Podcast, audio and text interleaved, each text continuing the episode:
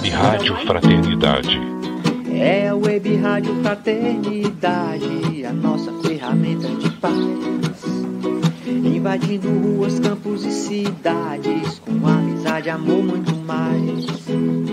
É a Web Rádio Fraternidade, a nossa ferramenta de paz.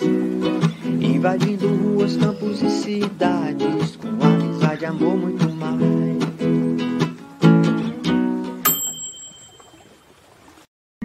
Esteja sempre em contato com o bem. No site e no aplicativo da Web Rádio Fraternidade, você encontra orações diárias, palestras e estudos que te sintonizarão com os ensinos do Cristo. Para acessá-los, basta entrar no site www.radiofraternidade.com.br ou baixar o aplicativo da Rádio Fraternidade. Neles, você pode ouvir a rádio em tempo real ou acessar o nosso acervo. Web Rádio Fraternidade, a emissora do bem na internet.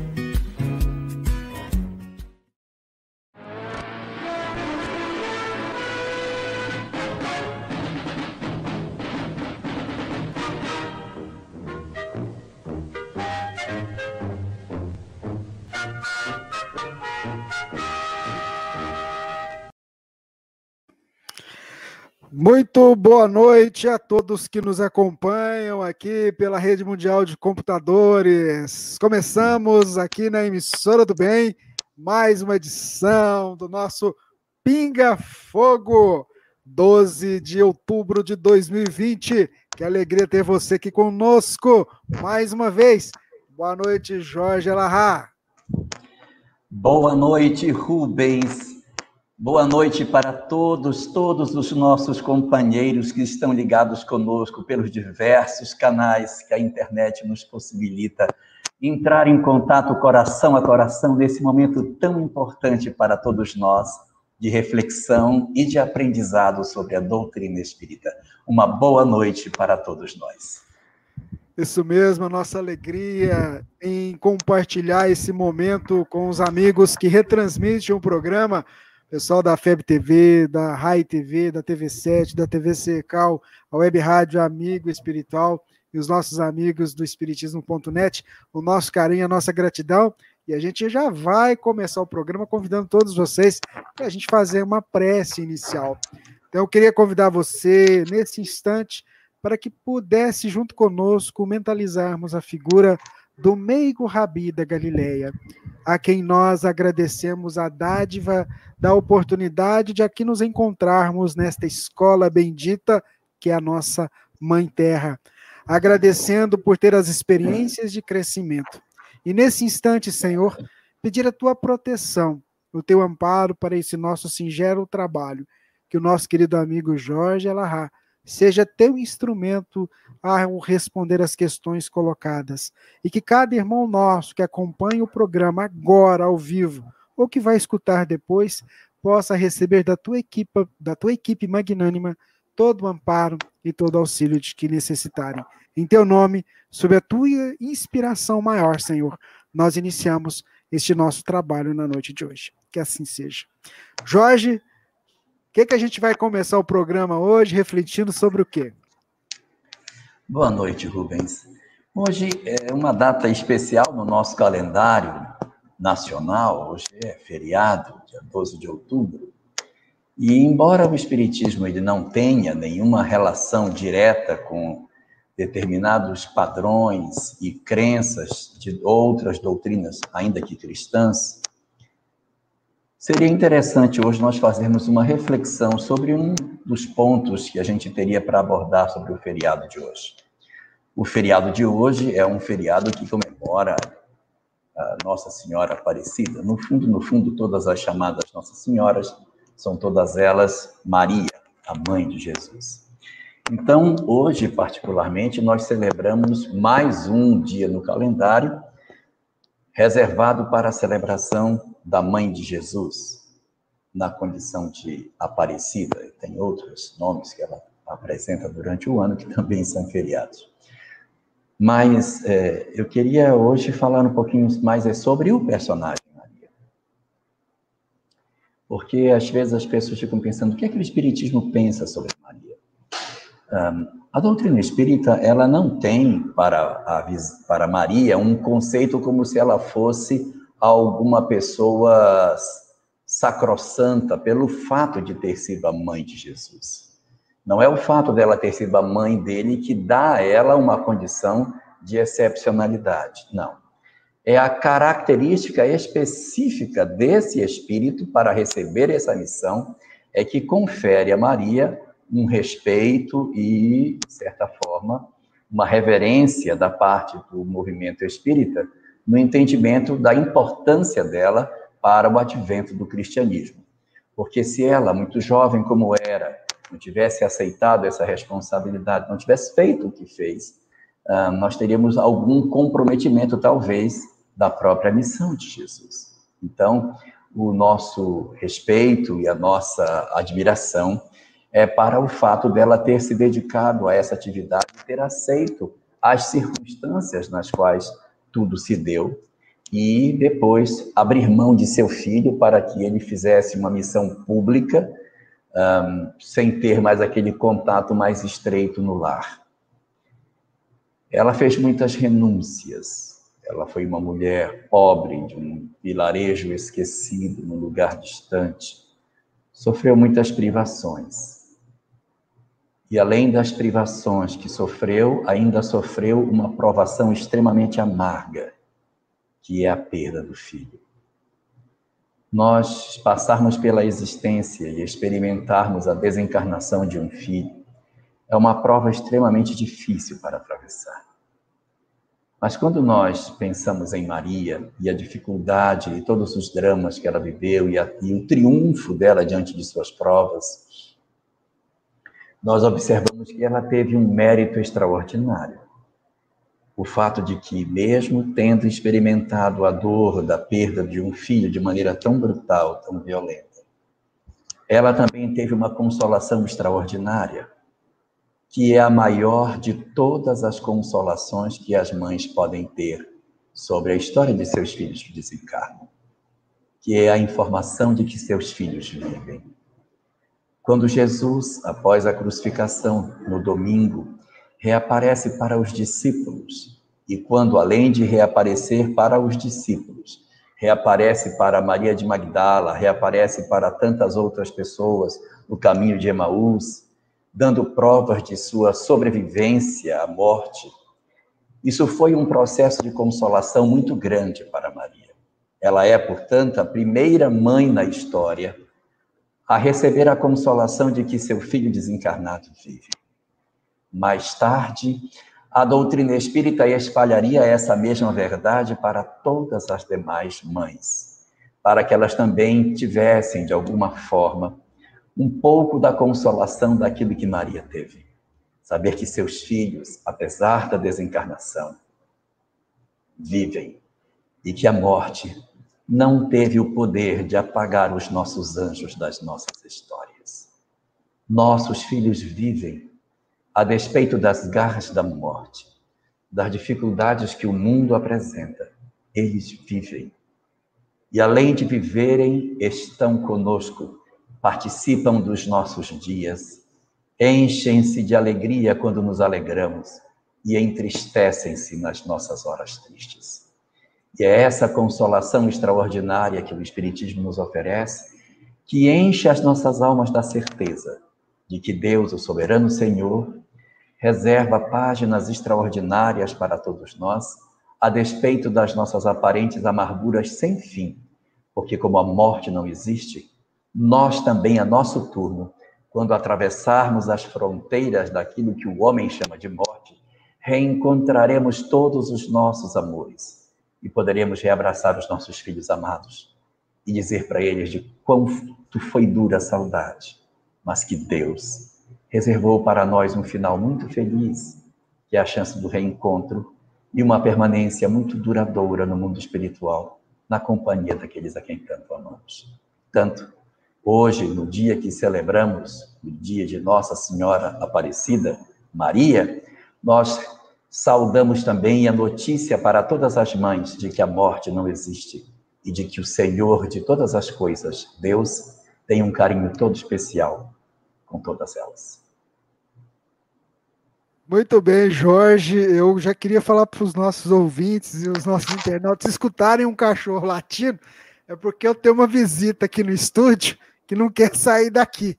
Ficou plantado aqui, tá bem aqui atrás de mim, então, se por acaso escutarem um latido, é a nossa querida Bela. Bom, vamos lá. Jorge, um, nós recebemos hoje um comentário é, de uma ouvinte, ela está até aqui agora conosco, está sintonizada, está ouvindo, é a nossa querida Maria José, lá de Mogi das Cruzes, no estado de São Paulo. Eu queria pedir que você pudesse dizer algumas palavras para ela. vou relatar o que ela me escreveu, vai um pouco de encontro com isso que você começou a falar para a gente. Ela diz assim na sua mensagem: Minha vida perdeu sentido depois que meu filho de 15 anos. Perdi, perdi meu filho com 15 anos. Para mim parece que é, minha vida perdeu sentido depois que perdi meu filho de 15 anos, há 23 anos. E para mim parece que foi ontem. Era meu único filho homem. Ainda tenho duas filhas. Uma foi morar no Japão e a outra aqui em Mogi das Cruzes, Mogi das Cruzes mesmo. Não tocamos no nome do meu filho. Isso me foi, isso me dói muito.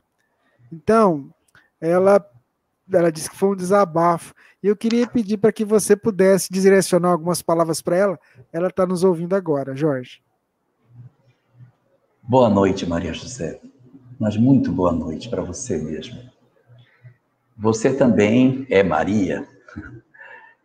Então dá para incluir você também na história de Maria, mãe de Jesus.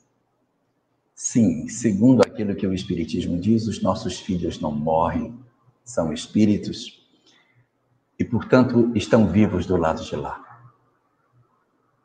Eu sei que é muito amargo a perda de um filho. Eu sei. Sei muito bem o que significa.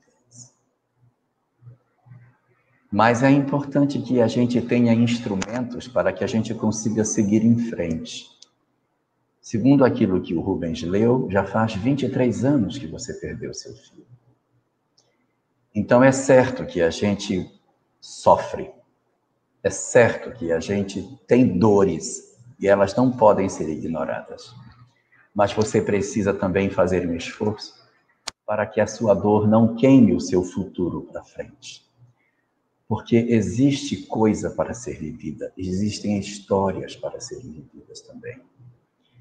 E nós podemos, a despeito das nossas dificuldades, caminhar apesar das dores que nós temos.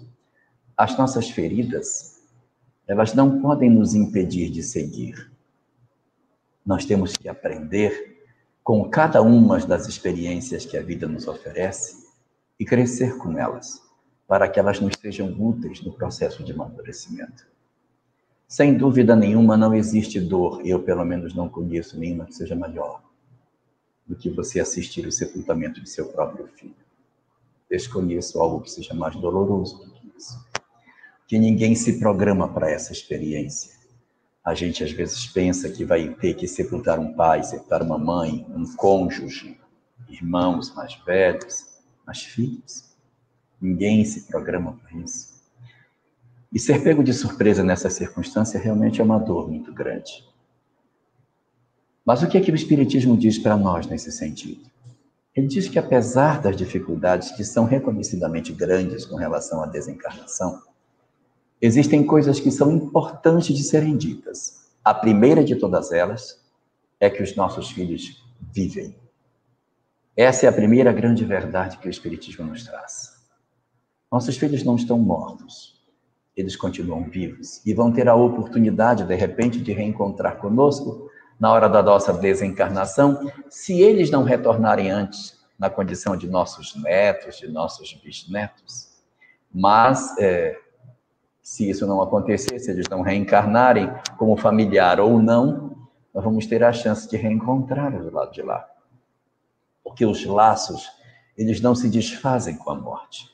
Então, quando um parente, um amor, da, um amor nosso desencarna, ele continua vinculado à nossa, à nossa história. Nós continuamos a encontrar com ele. E como isso acontece? No sonho, numa intuição, no momento em que a gente sente a presença, Alguns de nós chegamos a sentir o perfume, aquela lembrança forte daquela pessoa que nos toma de repente. Festas singulares, como Natal, o Dia das Mães, são momentos muito típicos para o aproximar de determinadas entidades que muito amamos. Então, essa é a primeira das informações que o Espiritismo nos traz, que eles vivem. E exatamente porque eles vivem, nós precisamos desenvolver um dom de consolo dentro de nós. Uma capacidade que a gente tem que desenvolver, de apesar das nossas lágrimas, não nos desesperarmos. Se nós vamos chorar, que choremos de saudade, de tristeza, da ausência, da falta que o outro nos faz. Mas que nunca choremos de revolta, de ódio, de desagravo com Deus. Mas que façamos um esforço para entender de alguma forma que nós, na nossa história de vida, em função das muitas encarnações que já vivemos, o Espiritismo nos aponta que há de ter uma causa para que uma prova tão amarga tenha chegado até nós numa hora como essa. Então, essa é a primeira das lições. A segunda das lições que o Espiritismo nos dá é que a gente também faça um esforço para digerir esse processo que é difícil.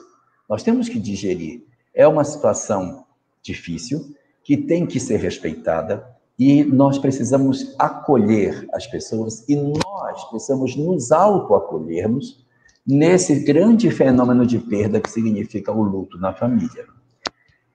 Então, a gente deve fazer um esforço para que a gente não faça de conta que não sofre. Vai sofrer? Chora. Vai sentir? sente. Mas esse processo de sentir e de chorar, ele precisa ter um caminhar. Nós não podemos ficar estagnados. Nós não podemos queimar as nossas pontes para o futuro, porque nós corremos o risco de não vivermos o que a vida tem para nós, nos oferecer. Porque se nós formos sofrer um golpe desse tipo, e todos temos o direito de sofrer esse golpe, e não conseguirmos nos levantar depois dele, todas as experiências que nós teríamos depois, nós deixamos de sentir. Eu vou dar uma imagem para você, Maria José, para você pensar nela. Você conhece aquela buchinha de lavar louça, uma que é verde e amarela, que todo mundo compra? Amarelinha de um lado e verde do outro. Então, quando a vida nos colhe e nos golpeia e nos amassa, nós somos igual aquela buchinha que a gente amassa. Tem? A gente amassa aquela buchinha na mão e o que, que acontece? Ela se comprime totalmente, ela fica miudinha dentro da nossa mão, ela nem aparece, você esmaga ela dentro da mão. É isso que acontece conosco quando você perde um filho, quando você perde um amor da sua vida. É essa buchinha aqui, ó. Você pega essa buchinha e você amassa ela na mão, ó, ela some. A dor é tão grande que a gente some dentro da dor. Some. E isso a gente vai ficar enquanto a dor nos esmaga, nos espreme. Só que nós temos que dar um tempo para que essa dor que nos esmague, ela deixe de nos esmagar. Nós temos que procurar algo de consolação e de construção para que a gente vá devagarinho soltando essa dor, soltando a buchinha que está presa. E depois que você solta a bucha, o que acontece com ela? Ela volta para o que ela era. Isso se chama resiliência, a capacidade de você se reconstruir depois que você sofre um golpe muito forte. Nós temos o direito de sofrer o nosso luto, a nossa tristeza, mas nós temos o dever de nos reconstruir. Porque você tem outras filhas, você, elas também precisam da mãe. Elas também sentem falta. Eu sei que dói a perda de um, mas os outros dois também estão precisando que a buchinha volte a abrir.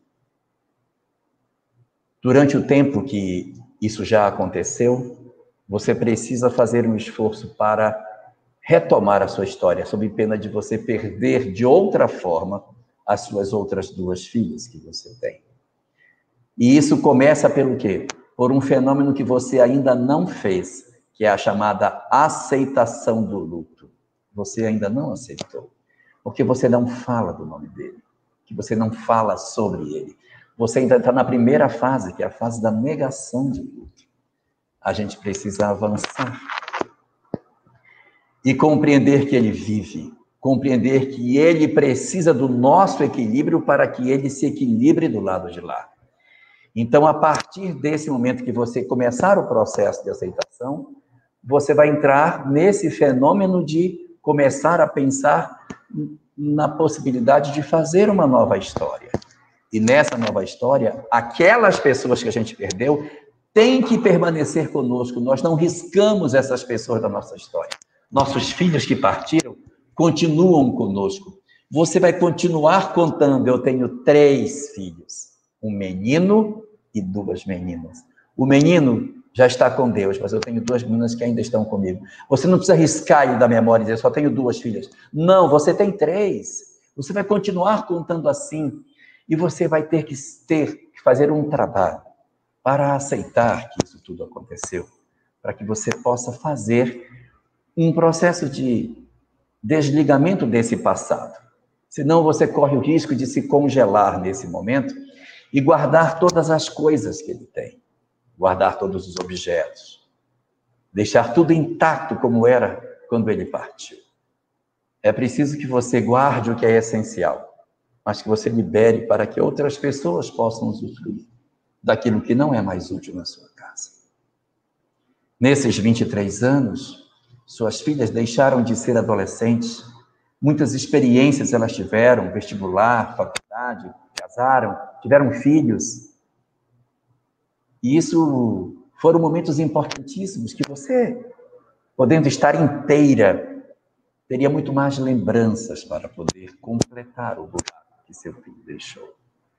Não deixe mais essas oportunidades passarem. Essa é a terceira das recomendações dos Espíritos. Retorne à história de sua vida. Volte a buchinha para o normal e retome a história. Aproveite o que você aprendeu e curta suas netas, curta suas filhas, curta a história de que você tem um filho anjo, curta saber que você tem alguém que vela por você, que o amor da sua vida não apagou-se para sempre. O seu filho lhe segue, lhe acompanha, está com você. E aproveite para saborear a existência porque a vida existe para ser saboreada, para ser vivida. Senão você vai amargar seus anos. Senão a velhice pode chegar e tomar você amarga, triste, depressiva, e pode tornar os seus dias sombrios. Não deixe que isso aconteça. Nossos filhos e nossos netos são a renovação de sonhos, são a possibilidade de nós nos enxergarmos através das realizações que eles fazem. Curta toda a luz, toda a vida, toda a beleza que está nesses outros que a vida lhe concedeu. E o seu filho, o seu menino que continua com você, vai continuar ao seu lado sempre. E quando todas essas dores passarem, quando tudo isso se tornar mais leve, você vai desabrochar determinadas sensibilidades que você ainda não consegue perceber pelo amargor que fecha os seus canais quando você relaxar, essa flor da conexão com o mundo espiritual vai se abrir ainda mais. E você vai ter a chance de ver seu filho mais presente junto de você. No sonho, numa experiência qualquer, numa oportunidade de ouvir uma notícia sobre como ele está do lado de lá. Pense em tudo isso e faça uma história para que você tenha dias lindos, maravilhosos à frente, a despeito de todas as coisas. Nenhum de nós atravessa a existência inteira sem sofrer um golpe da morte dentro de casa. O Buda dizia que a mostarda sagrada só nasce nas casas aonde a morte não entrou. E é a mostarda sagrada que, se for dada para uma criança adormecida, não permite que ela morra. Só que a mostarda sagrada não existe porque em todos os lares aonde pode se procurar por ela para dar a uma criança desacordada para que ela retorne, você saberá que naquele lar a morte visitou-nos antes que nós chegássemos para pedir o chá da mostarda, do lar onde a morte ainda não entrou. Todos nós somos espíritos golpeados pela experiência da morte. E quando ela nos golpeia, nos fere, e depois da ferida, essa ferida vai devagarinho fechando, fechando, até que ela cicatriza. A sua ferida precisa cicatrizar, porque ela ainda está aberta. Cicatrizar uma ferida não significa dizer que ela vai deixar de existir. Toda ferida que cicatriza é uma ferida que deixa marca.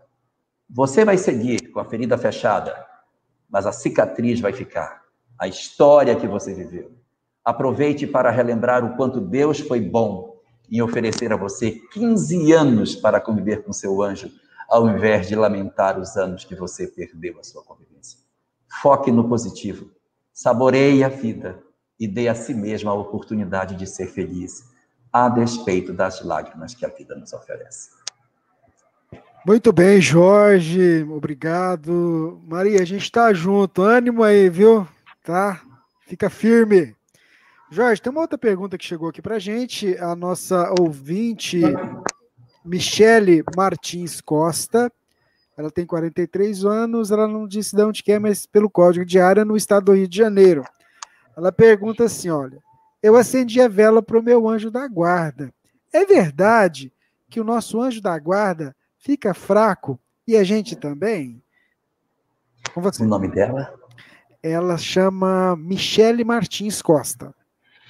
Boa noite, Michele. É, um, nós temos alguns braços do cristianismo que valorizam muito essa imagem de que você acendendo uma vela para um determinado espírito, isso vai levar luz espiritual para ele. Mas você há de convir comigo que essa luz ela é uma luz material, ela não é uma luz espiritual, é uma parafina que pegou fogo. E que isso é diferente da luminosidade espiritual, uma, da grandeza espiritual de um espírito. E, portanto, é, uma coisa, em princípio, não tem conexão com a outra. Só que o que, que acontece? A crença das pessoas acaba fazendo com, com que coisas que não têm conexão até se tornem verdadeiras. Porque as nossas uh, crenças, as, os nossos valores, aquilo que nós acreditamos que seja verdadeiro, acaba tendo êxito em cima de nós. Mas se a gente for fazer uma reflexão profunda, a gente vai perceber que a gente não precisa disso. O que, que acontece no livro do Harry Potter? No Harry Potter, ele precisa da varinha para fazer os seus encantos, seus feitiços. Se ele não tiver aquela varinha, ele não consegue fazer. Como se o poder estivesse na varinha e não nele mesmo. Se eu sou um mago, que eu preciso de uma roupa especial, de uma varinha especial para produzir fenômenos, então eu sou apenas um aprendiz de feiticeiro. Porque o verdadeiro mago, ele não precisa de objeto nenhum para fazer os fenômenos que faz. Observe Jesus. Ele tinha varinha? Qual era o objeto material que Jesus usava para curar leprosos, para levantar paralíticos, para abrir os olhos dos cegos e para mais do que isso, deixar os seus ensinamentos extraordinários? Ele não tinha nenhum instrumento material, o que demonstra para nós que nós não necessitamos de verdade de nenhum objeto material para acionar o mundo espiritual. Então, o que a gente precisa para acionar o mundo espiritual?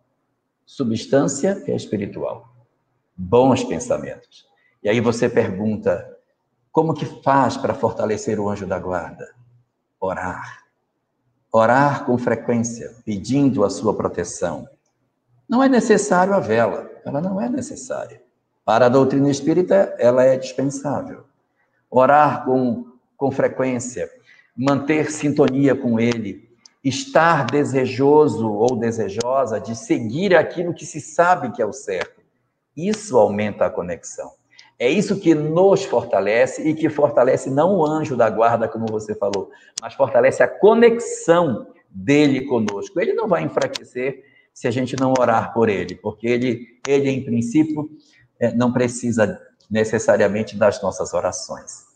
Mas essas entidades espirituais que nos velam e que nos cuidam, elas se agradam das nossas preces, porque eles percebem a gratidão que nós sentimos. Então é bom orar por eles. Eles agradecem, é bom, mas não é necessário que se utilize um objeto material, flores, velas ou qualquer outra questão, para poder dizer que a gente está efetivamente fazendo isso.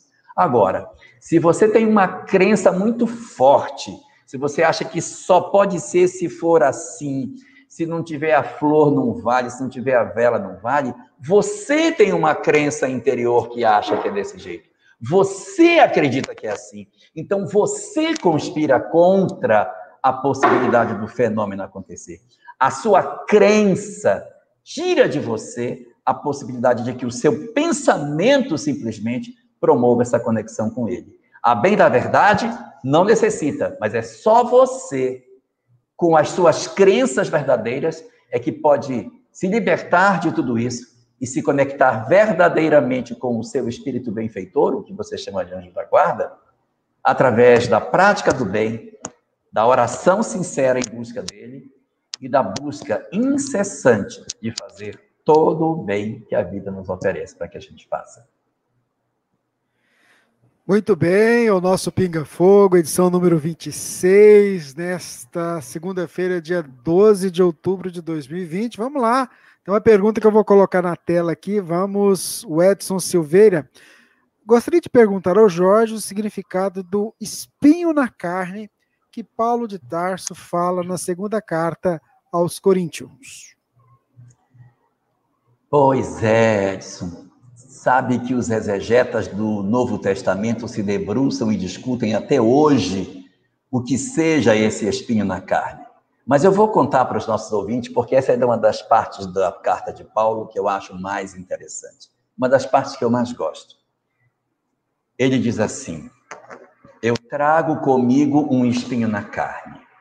Um espinho na carne. Não diz o que é, mas é um espinho, uma coisa que o incomoda, uma coisa que o espeta.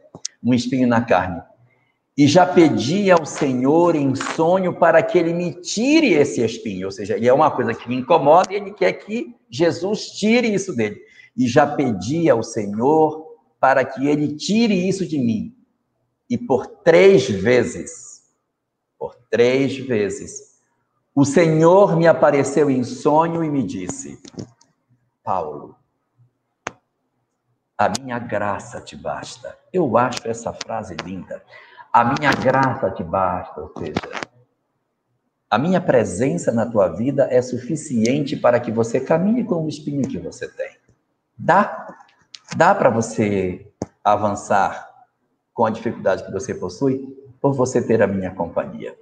E aí Paulo diz uma coisa linda, diz assim, e aí eu percebo que eu, quando eu sou fraco, é que eu sou forte, porque o poder se manifesta na fraqueza.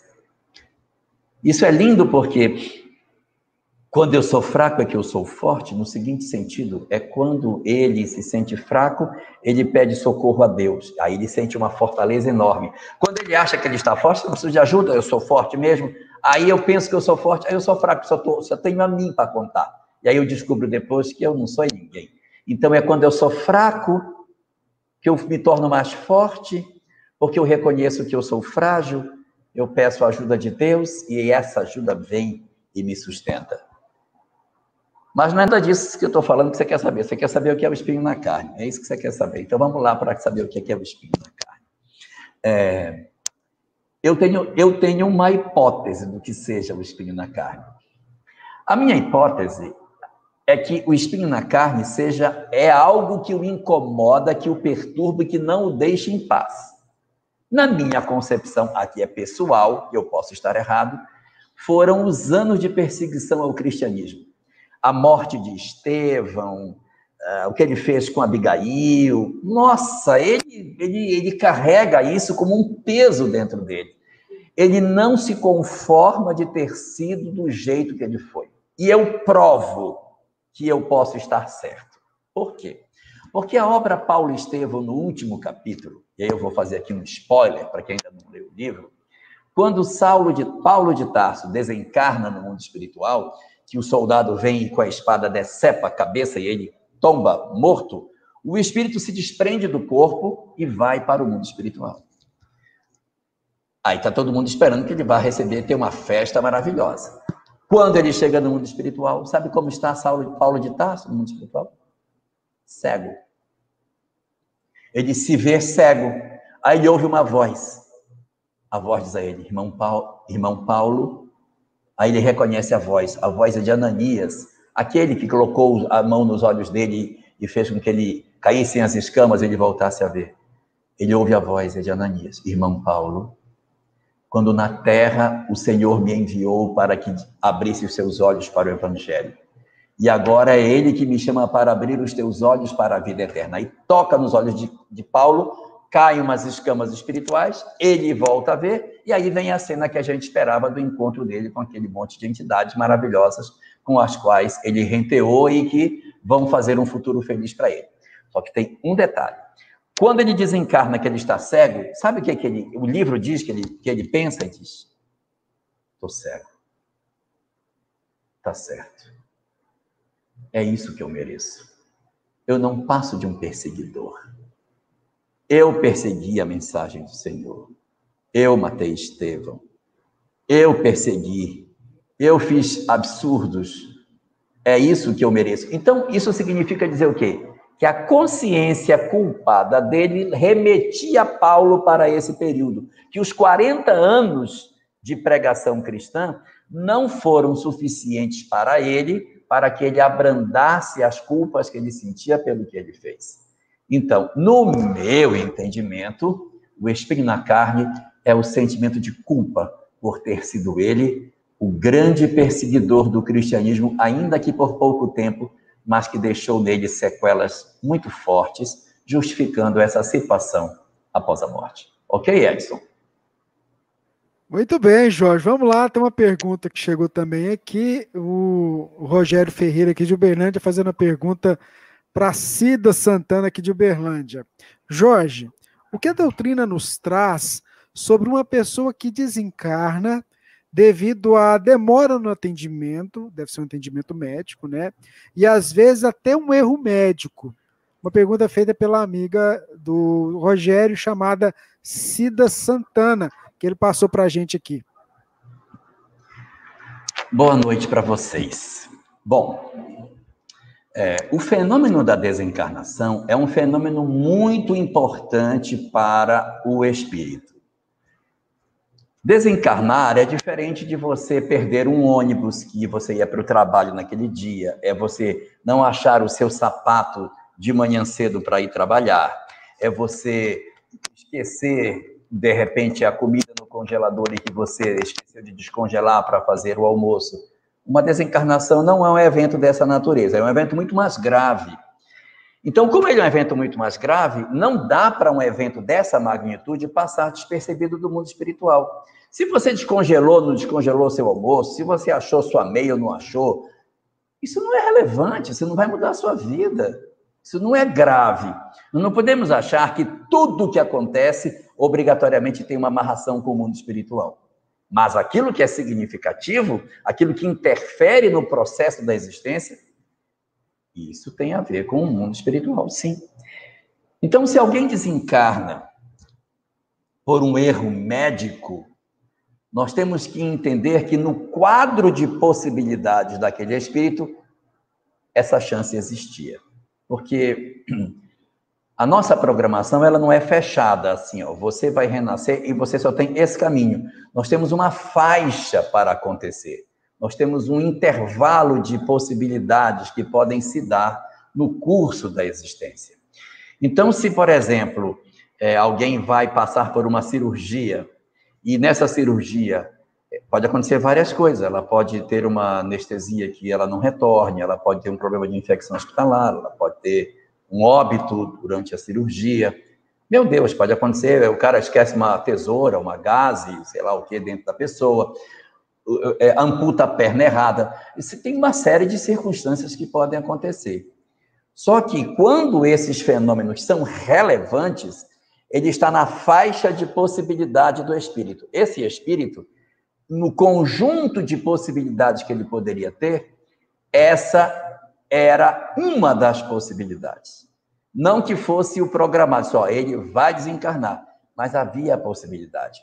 Então, quando apareceu o médico imprudente ou com problema de inépcia, imperícia, e foi tratar aquela pessoa, você juntou dois elementos que acabaram provocando um, um fenômeno, ou seja, você junta uma pessoa que tem no seu quadro de possibilidades a chance de desencarnar com um médico que, em função da imperícia, corre o risco de assassinar uma pessoa. Quando você encontra esses dois elementos, esse com esse, esse, essa folga de possibilidade e o outro com a outra folga de possibilidade no outro eixo, aí ele pode desencarnar. Então, é, respondendo à sua pergunta, alguém que desencarna por um erro médico é a junção de duas situações. Um médico que precisa ter essa experiência, encontrando com um paciente que pode passar por essa experiência. Porque se eu precisar desencarnar, mas eu cair na mão de um médico muito perito, eu vou desencarnar, mas não vai ser ali, porque aquele médico, ele não tem dentro do seu quadro de possibilidades, isso porque ele é muito diligente, muito cuidadoso. Eu posso até desencarnar, mas não vai ser na mão dele. Eu vou pegar uma infecção hospitalar, é, a ambulância me levando para casa vai cair da ponte e aí a pessoa desencarna. Eu posso ter um problema de enfermagem, no quarto, a enfermeira aplica um remédio de outro paciente e acaba levando a pessoa a óbito, mas não vai ser aquele médico que vai passar por aquela circunstância.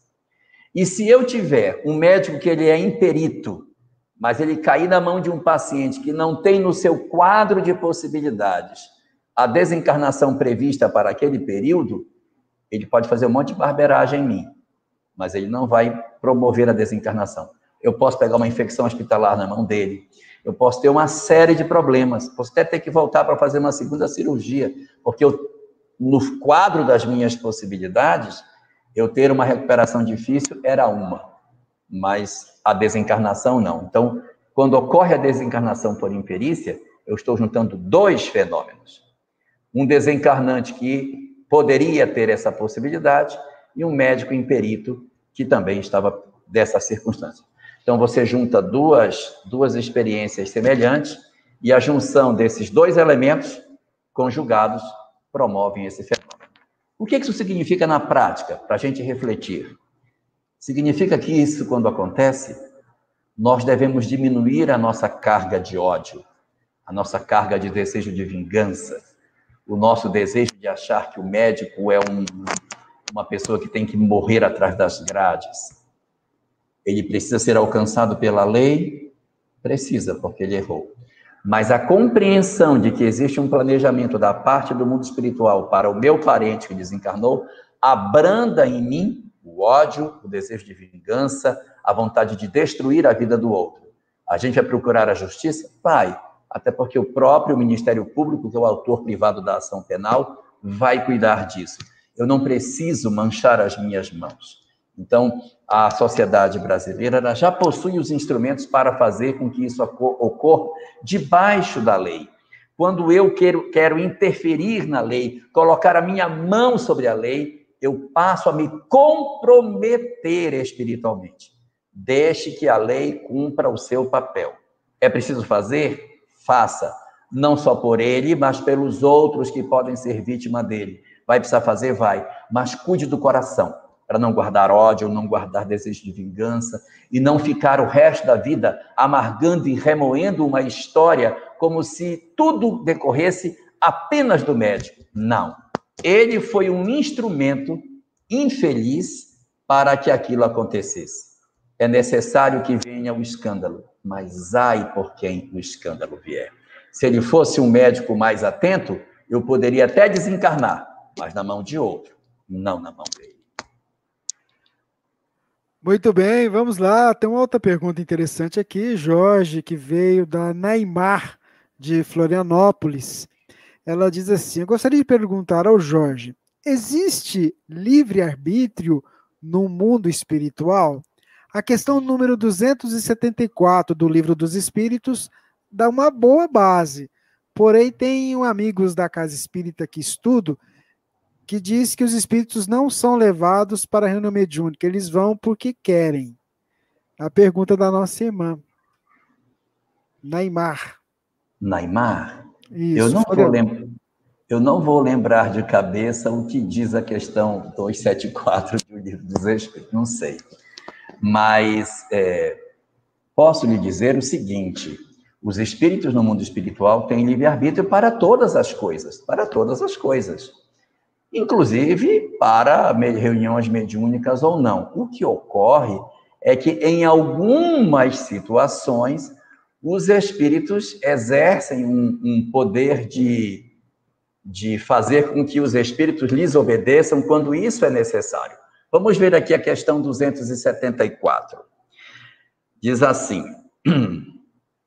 Da existência de diferentes ordens de espíritos, resulta para estes alguma hierarquia de poderes? Há entre eles subordinação e autoridade?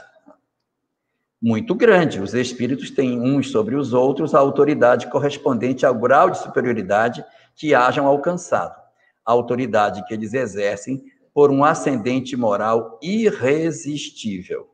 Aí vem a questão A. Podem os espíritos inferiores subtrair-se à autoridade dos que lhes são superiores? Eu disse irresistível. Muito bem. É, a autoridade é irresistível. Jesus possui uma autoridade irresistível sobre nós. Quando no livro Há Dois Mil Anos, o senador Públio Lentulus, cheio de orgulho, vai encontrar Jesus para dizer a ele que vá até a casa do senador para curar a sua filha, ele vai pisando firme. Quando ele chega diante daquele que era um nazareno escravo, sem, sem pompa, sem nada, que ele se depara com Jesus, o que acontece com Publio Lentulus? Cai de joelho no, no solo. Nem a vista ele consegue levantar para, o, para ver Jesus. Ele contempla e imediatamente ele cai de joelhos e, e não consegue nem levantar os olhos. E o Cristo, então, fala com ele de maneira que ele não consegue se colocar de outra forma. É uma autoridade irresistível. Mas isso significa dizer que Públio Lentulus, a partir dali, vai fazer tudo o que Jesus queria? Não faz. Ele vai viver a sua vida pelo seu livre-arbítrio. Mas eu estou falando de um espírito encarnado. Você fala de espíritos desencarnados. É a mesma coisa. Os espíritos superiores, eles podem exercer algum papel sobre os, os espíritos que estão sob seu comando. Na obra Os Mensageiros, no capítulo 43, que é o capítulo no qual ocorre uma reunião mediúnica na casa de Isidoro e Isabel, que são personagens que constituíram um lar muito alinhado com o nosso lar e fazem reuniões para atendimento a entidades ali, esse fenômeno acontece, em que André Luiz, conversando com o Aniceto, que é o, o instrutor da obra, ele diz: Nós chamamos os espíritos aqui, mas nós não podemos constranger-lhes à vontade. Então, os espíritos vêm, mas eles não podem constranger, porque senão tira o livre-arbítrio das pessoas. Mas você vai encontrar em muitas situações os espíritos trazendo determinadas entidades para que eles se manifestem. Eles exercem uma autoridade para que os espíritos assim se comuniquem, mas existem muitos deles que são tão resistentes que eles reagem ao processo de aprendizado e eles não se comunicam, e alguns, quando se comunicam, ficam mudos, não dizem absolutamente nada, cruzam os braços e não falam nenhuma palavra. Fora os outros que simplesmente é, não aceitam a, a, a possibilidade da, da, da manifestação mediúnica. E existem outros que se submetem a esse processo, vêm tentando demover a, a, a reunião do seu propósito, mas acabam fragilizando-se e sendo atendidos em função do socorro que o grupo mediúnico pro, propõe. Então, respondendo à sua pergunta, é, os espíritos exercem? Exercem eles constrangem? Constrangem, mas o livre-arbítrio, para que se faça, ele precisa ser respeitado. Senão, a gente vai encontrar uma negação da própria lei que Deus estabeleceu para o universo. É como se fosse uma autoridade que me comanda, mas o meu processo de dureza interior resiste para que isso não aconteça. Mas, via de regra, acaba acontecendo o socorro do mundo espiritual. Muito bem, seu Jorge Larra. Tem uma outra pergunta que chegou aqui no WhatsApp da rádio. A gente vai. É o, é o nosso querido Amauri, lá de Belo Horizonte, que faz o seguinte questionamento. É, a morte, Jorge, a morte advinda pelos ditos esportes radicais, bump, jump ou rapel, seria um suicídio involuntário? O Amauri, lá de Belo Horizonte, Jorge. De certa maneira, Amauri, a gente se expõe a perigos desnecessários nos esportes radicais, porque você não necessitaria passar por aquilo. Então, quando você pula de um body jump, de uma ponte, quando você salta de paraquedas, parapente, ou outros esportes também dessa linha, dos chamados esportes radicais, você se expõe a um perigo desnecessário. E nessa hora você assume parcela de responsabilidade naquilo que está acontecendo. Existe uma mensagem no livro Florações Evangélicas, não vou lembrar o capítulo, mas é dessa obra, em que Joana diz assevera o seguinte: que a gente tome cuidado na vida para não se expor a perigos e acidentes, porque nós não sabemos onde está o nosso karma. Então, você, de repente, é, não sabe se você é, tem a possibilidade de sofrer um, uma fratura ou uma coisa qualquer, então não se exponha. Não faz, você não sabe, então não procure, não vá para o bar beber com pessoas violentas e tentar brigar com todo mundo, ir armado, vai beber e vai armado para o bar. Não provoque, porque você não sabe quais são o campo de provas em que você está sujeito. Reduza as possibilidades de acidente para que só aconteçam com você aqueles que efetivamente não passaram pelo seu próprio livre-arbítrio. Nessa condição, os esportes radicais são tomados aí por dentro, porque você assume parcela da responsabilidade, uma vez que não era um interesse direto que isso acontecesse, era uma busca de adrenalina, mas a gente acaba se expondo desnecessariamente a circunstâncias desse tipo. Isso, porém, não significa dizer que se nós tivemos alguém que desencarnou por um esporte radical, que nós devemos entender que essa pessoa está no vale dos suicidas, num processo semelhante aos outros que intencionalmente cortaram o fio da vida. Não, porque o que promove o sofrimento do espírito não é a forma como ele desencarna, é o sentimento de culpa que eu tenho diante da responsabilidade daquilo que me aconteceu. Então, quem desencarna num esporte radical não pode ser contabilizado por nós na mesma condição daquele que, que desencarnou pelo suicídio direto. Nossos parentes que desencarnaram por esportes radicais podem estar no mundo espiritual numa condição muito satisfatória esperando uma nova oportunidade e refletindo maduramente sobre como utilizar o tempo e não menoscabar as oportunidades maravilhosas que a vida nos concede para a gente crescer e se aprimorar. Muito bem, seu Jorge Alahá, vamos lá, tem uma outra pergunta que está aqui com a gente, para a gente fazer. Um ouvinte escreveu assim: Jorge, boa noite, sou Rosário Aparecido. Como posso ajudar um filho com problema com o álcool? Como ajudar um filho com problema com álcool? Isso. A primeira coisa é saber se o filho reconhece que tem problema com álcool. Porque existem duas situações. Você quer ajudar um filho que tem problema com álcool, mas ele acha que ele não tem. É muito difícil você ajudar uma pessoa que não reconhece que tem um problema. Porque você teria que passar por uma fase primeira de, de convencê-lo de que ele tem um problema com o álcool ou não. E quando é que a gente tem um problema com o álcool? A doutrina espírita nos recomenda que a gente não use álcool. Né? Não, não, não, não use. Aí, ah, mas isso é muito radical, isso não está certo. Mas usemos uma medida. Se o meu consumo de álcool está gerando algum problema para a minha vida familiar, social ou profissional, eu tenho problema com álcool. Não vou nem discutir se deve ou se não deve tomar álcool. Mas se o álcool está atrapalhando a minha vida familiar, eu estou tendo conflito na minha vida familiar por conta dele, já é um problema. Se a minha vida social está comprometida por conta do álcool, eu tenho problema com ele. E se a minha vida profissional está atrapalhada, eu estou criando problemas na minha vida profissional, perdendo emprego, faltando serviço por conta do álcool, eu tenho um problema com álcool, sem dúvida nenhuma. Independente do que se queira dizer que é pouco, que é muito, que é certo, que é errado, eu tenho um problema, então a gente tem que retirar as origens de problemas nas nossas vidas. Muito bem. Então, o primeiro passo é, aí, a, a, Aparecido, é a gente fazer uma identificação se, os nossos, se o nosso filho ele tem ou não consciência de que ele tem problema com álcool. E aí a conversa seria o grande elemento. Sentar e dizer, cara, você está tendo problema com álcool. Isso não está legal. E aí você vai tentar cuidar dessa pessoa dessa forma. Só que nessa dinâmica, a gente precisa trabalhar também uma segunda dimensão, que são chamados filhos adultos. Nós temos filhos adolescentes, crianças, filhos adolescentes, filhos adultos.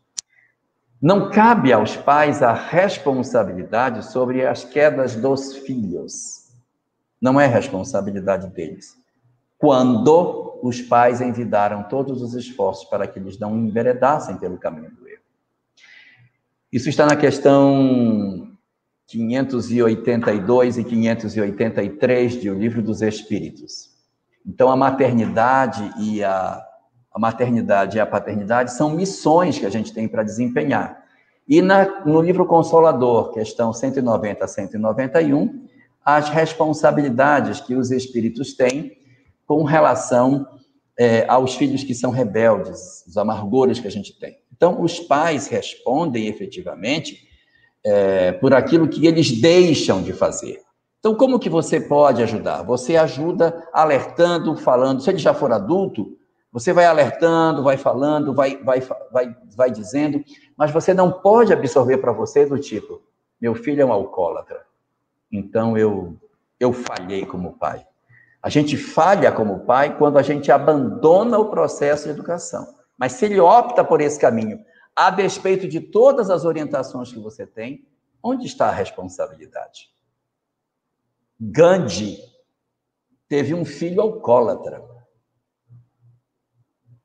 Um dos discípulos de Jesus se suicidou. E aí? Não é a pessoa que tem o comando que vai ter a responsabilidade sobre todos os erros do outro que está ali em seu redor.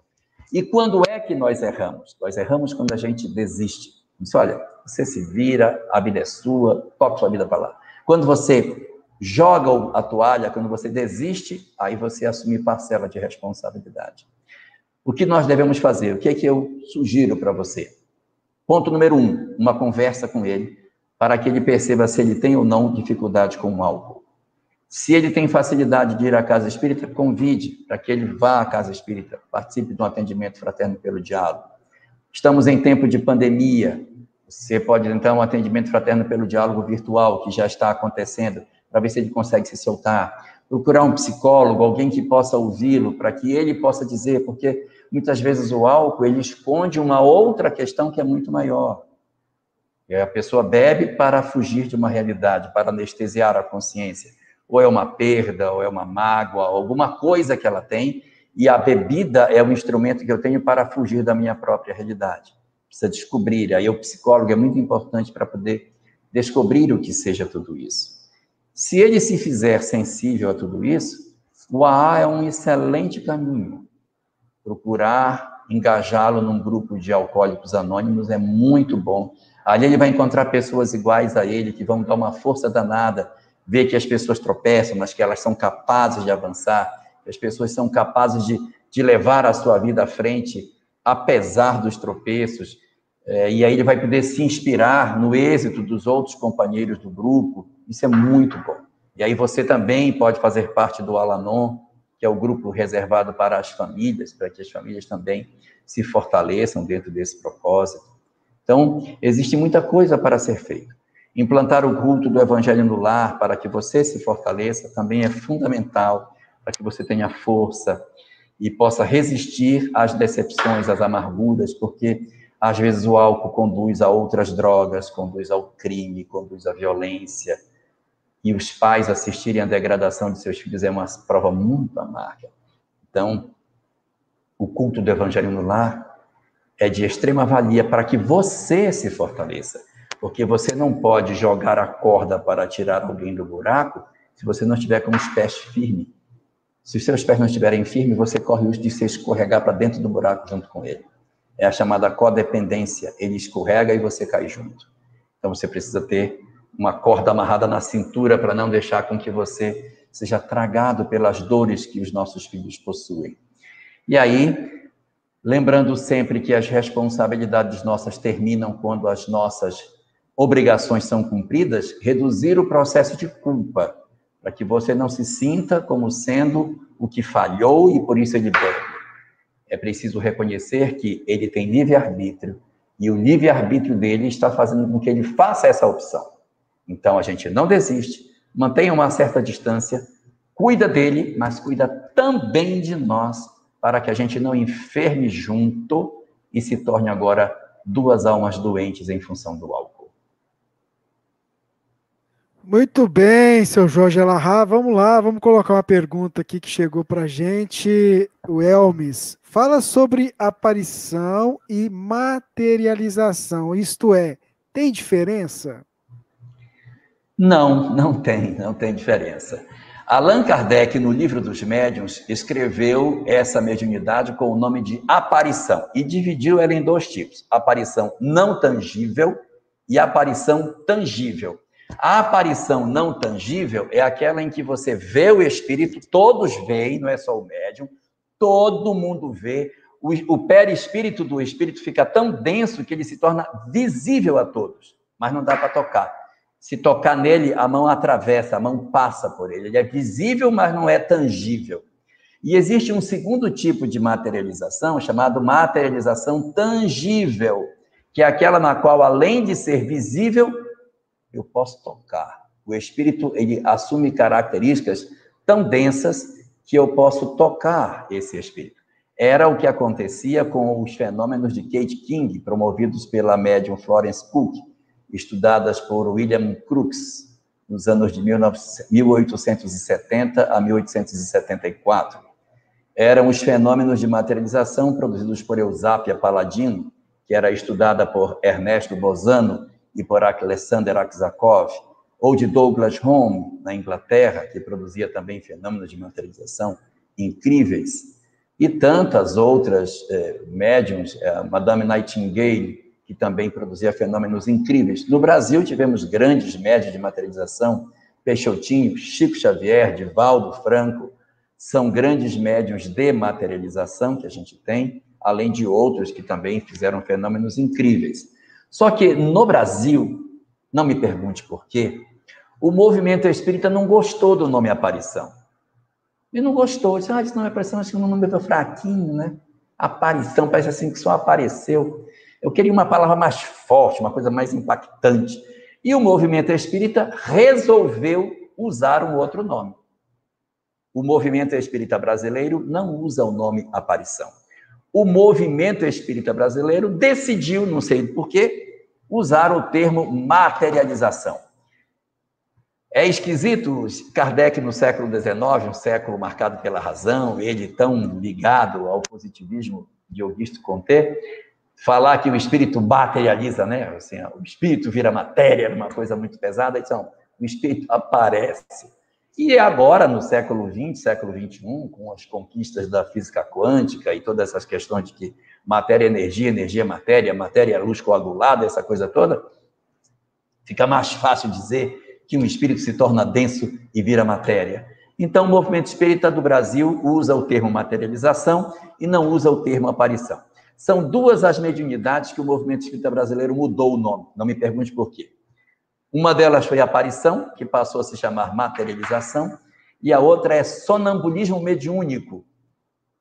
Sonambulismo mediúnico, que o movimento espírita não chama por esse nome que Kardec colocou, chama de desdobramento. Você pode procurar desdobramento na obra de Kardec, não tem. Lá é sonambulismo e sonambulismo mediúnico. Sonambulismo, quando desdobra e não tem relação com o espírito, só desdobra e volta. E sonambulismo mediúnico, quando desdobra, encontra com espíritos e retorna. O movimento espírita juntou os dois no mesmo saco e chamou de desdobramento. Mas a razão pela qual isso aconteceu, eu não faço ideia. Muito bem, seu Jorge Alahá. Ouvintes, eu queria pedir desculpa pessoal que está ouvindo pela rádio. E até vamos que a gente ofere audiência aqui, né?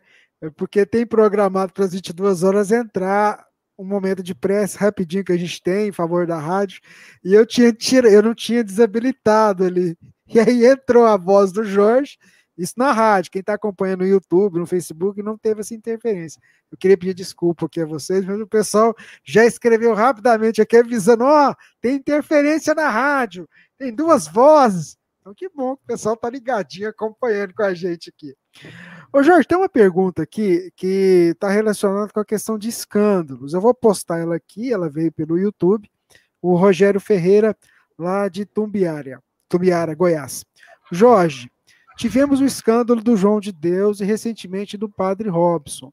Isso pode abalar a fé das pessoas.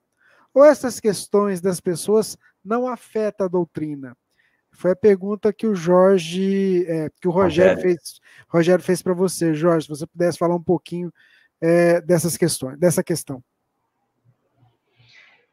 É, fenômenos desse tipo, eles podem abalar a fé, mas eles não podem abalar a doutrina, porque existe uma diferença muito grande, Rogério, entre movimento e doutrina.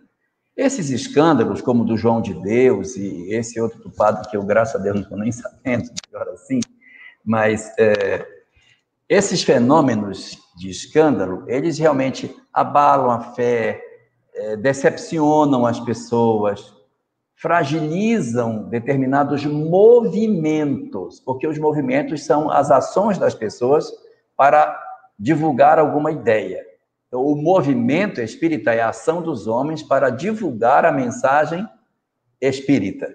Mas existe a doutrina espírita. A doutrina espírita é o corpo de substância doutrinária, é o conjunto de princípios, são as ideias, é o que está contido no livro dos Espíritos. Isso aqui é doutrina espírita. O que os homens fazem não abala doutrina espírita, porque isso aqui é inamovível, isso aqui é um conteúdo que ele é independente das pessoas. Agora, o movimento, sim, ele pode sofrer abalo, porque é uma instituição que tem um conjunto de pessoas e isso pode afetar. Felizmente, é, o padre Robson não é espírita e o João de Deus também não é espírita. Então, nós continuamos dentro do movimento espírita indenes a essas perturbações, embora isso abale, a gente se entristece, se, se fica triste pelo que acontece lá fora, né? pelas experiências que outros companheiros estão passando. Isso nos dói, porque são todos companheiros é, que também defendem as ideias imortalistas. A Igreja Católica e o movimento que o João de Deus promovia não são inimigos do Espiritismo. A doutrina que se opõe ao Espiritismo chama-se materialismo. Então, quando um pastor tropeça, quando um padre tropeça, quando um líder religioso de qualquer doutrina tropeça, nós, no movimento espírita, nos entristecemos porque o espiritualismo como um todo, as diversas doutrinas, perdem um pouco da sua beleza quando a gente escorrega. Mas é, a doutrina espírita, ela não, não se abate com isso, porque ela está indene a todas essas questões do comportamento dos homens. Olha só, queria dizer ao pessoal que são muitas as perguntas que chegam aqui que a gente não consegue, elas somem aqui do, da tela que eu tento recuperar ela e não consigo achar. Então, Ronilda, manda de novo a sua pergunta. Você está ouvindo pelo Facebook, né? Então, assim, eu tentei localizar aqui, ela já já sumiu aqui para mim. Então, manda novamente a, a sua pergunta, a gente vai tentar apresentar aqui para o Jorge, que ela perguntou, Rubens, por que, que você não lê a minha pergunta? Então, manda aí de novo que a gente vai tentar apresentar. Mas são muitas as perguntas. A nossa ouvinte, Kátia, que está lá em Nova Jersey, nos Estados Unidos, Jorge, eu gostaria que você falasse um pouquinho a respeito do ressentimento. Porque, embora nós tenhamos muito conhecimento espiritual, às vezes alguns, alguns sentimentos assim tomam conta da gente. Ou em alguns momentos sentimos assim. Ela quer que você fale um pouquinho sobre a questão do ressentimento, Jorge. O ressentimento é filho da mágoa. Então, quando a gente fala que a gente está ressentido, é porque nós estamos, na verdade, magoados. Porque ressentimento é voltar a sentir de novo aquilo que sentiu antes. Então, aconteceu uma coisa comigo e eu senti. E eu fico sentindo novamente aquilo que eu senti. Eu volto, reexperimento as coisas e vivo tudo de novo. Aí eu choro, lamento. Então eu fico congelado no tempo. O ressentimento é, é, é um, de certa maneira, um, um congelamento das emoções, que tem a ver com a mágoa. Porque nós ficamos revivendo uma história que já aconteceu, que a gente não tem como, como, re, re, como desfazer o já feito. A gente fica relembrando, remoendo, chorando e, e olha o que me fez, olha o que me fez, olha o que me fez. E a nossa grande ilusão é que a gente acha que a gente está fazendo um bem para nós, porque a gente fica relembrando que os outros nos fizeram. Isso é péssimo. Porque nós deixamos com que as nossas almas fiquem aprisionadas no tempo. É como se nós abríssemos uma gaiola, jogássemos a nossa alma dentro e fechássemos. O tempo está passando lá fora, mas a gaiola fechada, o tempo não passa. E eu fico revivendo aquelas mesmas histórias. Qual é o grande problema do ressentimento? É que ressentir, ressentir, sentir de novo, sentir de novo, sentir de novo, vai fazendo com que aquela experiência ela vá um, entranhando na nossa alma. Você vai, você vive tanto aquilo que ela vai uh, sim enraizando em você. E aquilo depois para tirar vai demorar. Então você fica, olha o que ele me fez, olha o que ele me fez, olha o que ele me fez, ele me fez, olha o que ele me fez, olha o que ele me fez. E aí você não caminha, você vive uma vida amargurada. E aí, por conta disso, três consequências acabam acontecendo.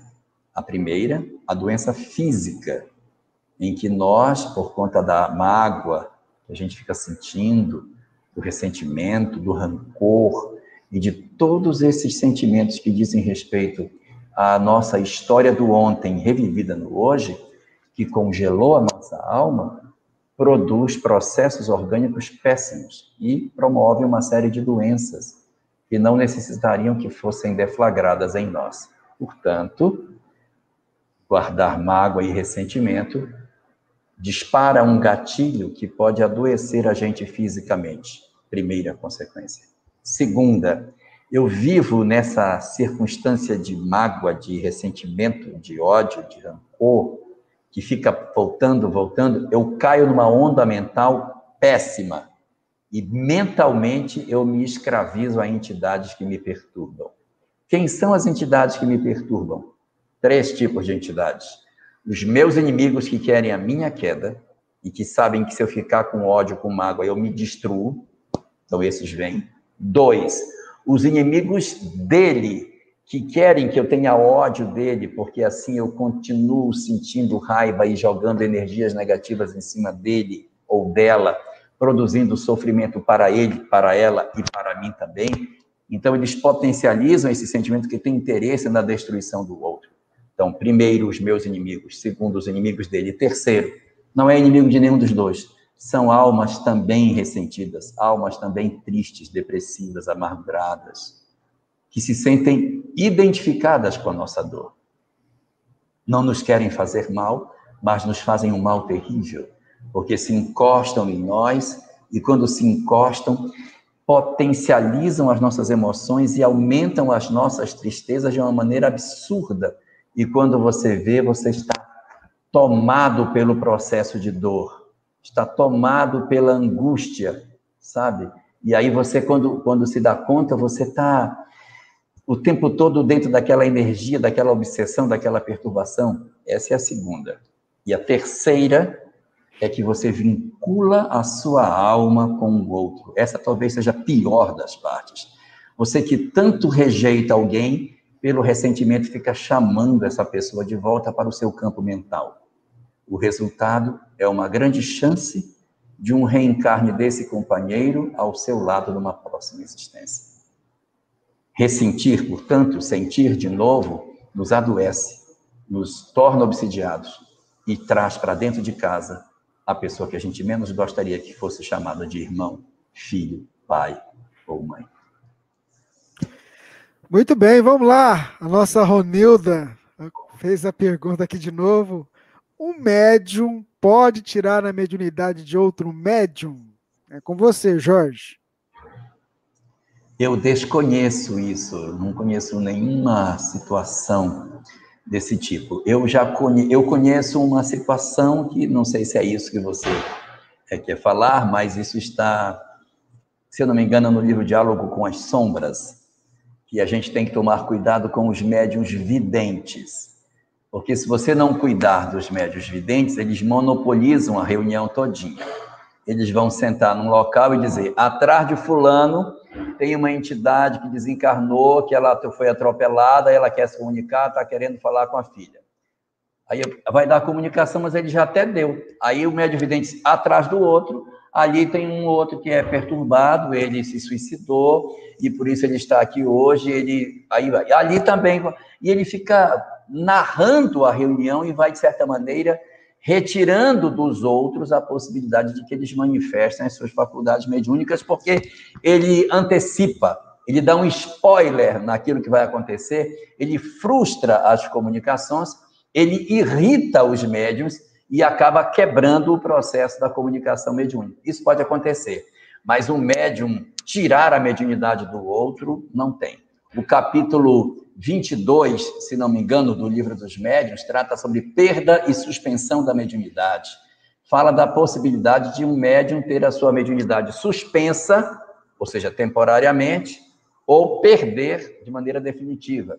E aí existem várias situações citadas na obra para isso, que passa pela doença, pela falta de reflexão sobre os conteúdos, a, as mensagens são para que ele divulgue, ele não divulga, então ele deixa de receber. Às vezes ele está muito cansado e os, e os espíritos pré, é, evitam que ele se canse, ou ele pode estar perdendo mérito pelas comunicações em virtude das condutas que ele possa estar tendo. Tem várias outras situações colocadas é, dentro do curso do Livro dos Médios, mas essa é uma outra situação que não é de médium para médium, é, na verdade, do mundo espiritual para o mundo corporal. Mas um médium tirar a mediunidade do outro, desconheço, a menos que o termo não tenha sido bem aplicado.